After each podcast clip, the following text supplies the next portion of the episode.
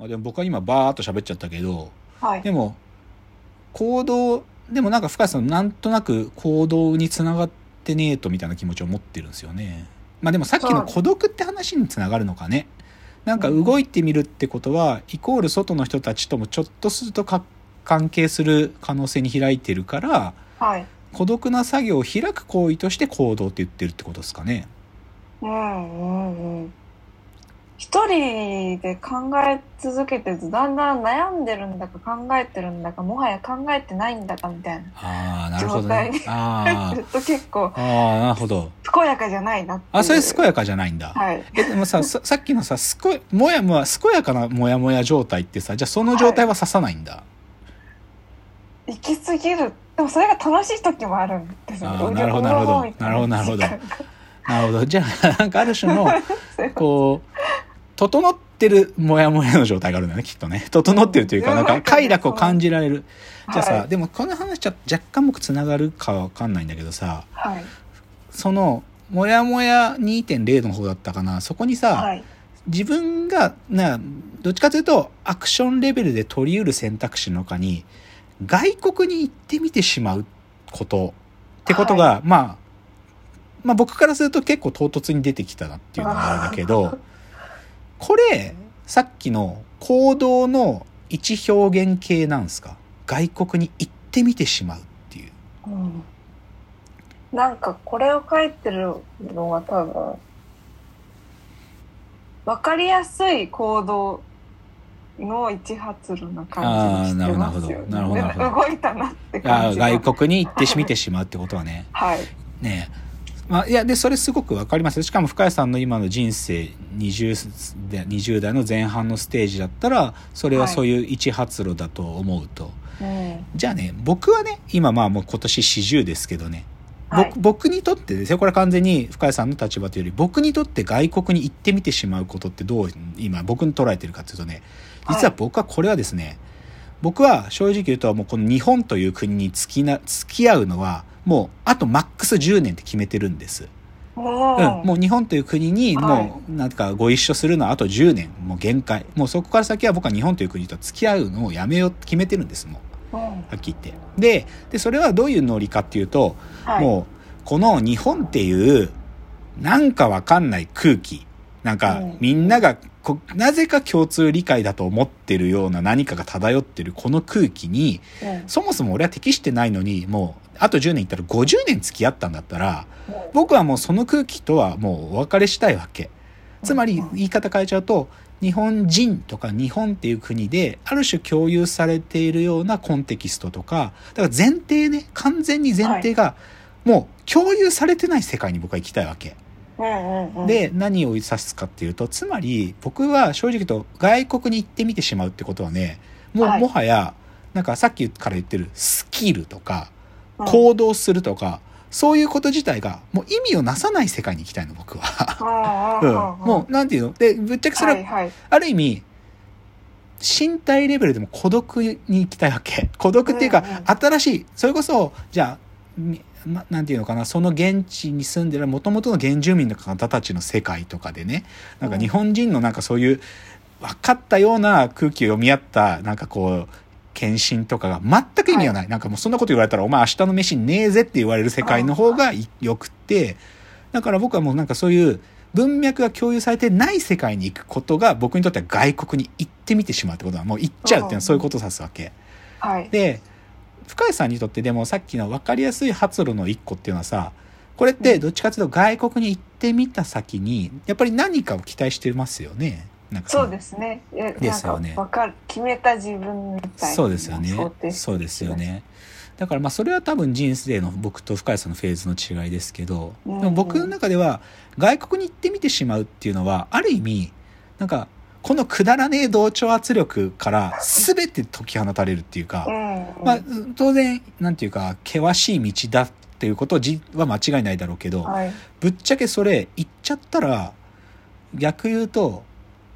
もやもやって言ってるものの健やか状態にむいけるんじゃないかなって気もしますね僕の前提は。うん。うん、だってなんかなんかちょっとそう確かにそのなんていうか前提が共有されてない。うん。のは確かに、うん。なんかこう、一回全部、さら地にする感じとか文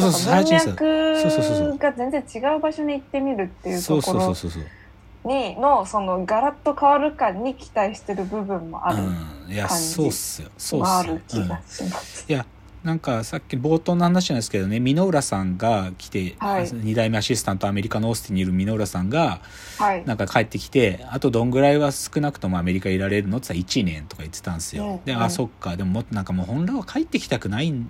や僕の僕はねなんかこんな国戻ってこない方がいいよねって僕はそもそも思ってるから、もうちょっと長くできたらいいっすねみたいなこと言っとったんですよね、はい。だけどそこでね箕浦さんが言っててあそっかーと思ったのがはい。なんかネットフリックスでねはいネットフリックスで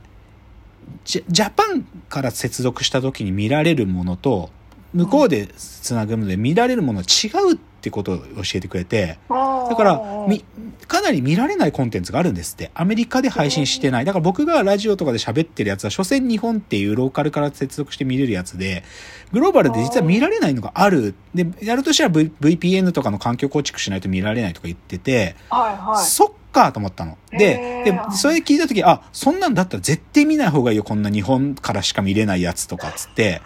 すげえ言ったの、その時。なんか、あ、それいいことだっつって。で、それ僕さらにね、さっきの外国に行ってみてしまうってことに繋がったんだけど、なんかはい、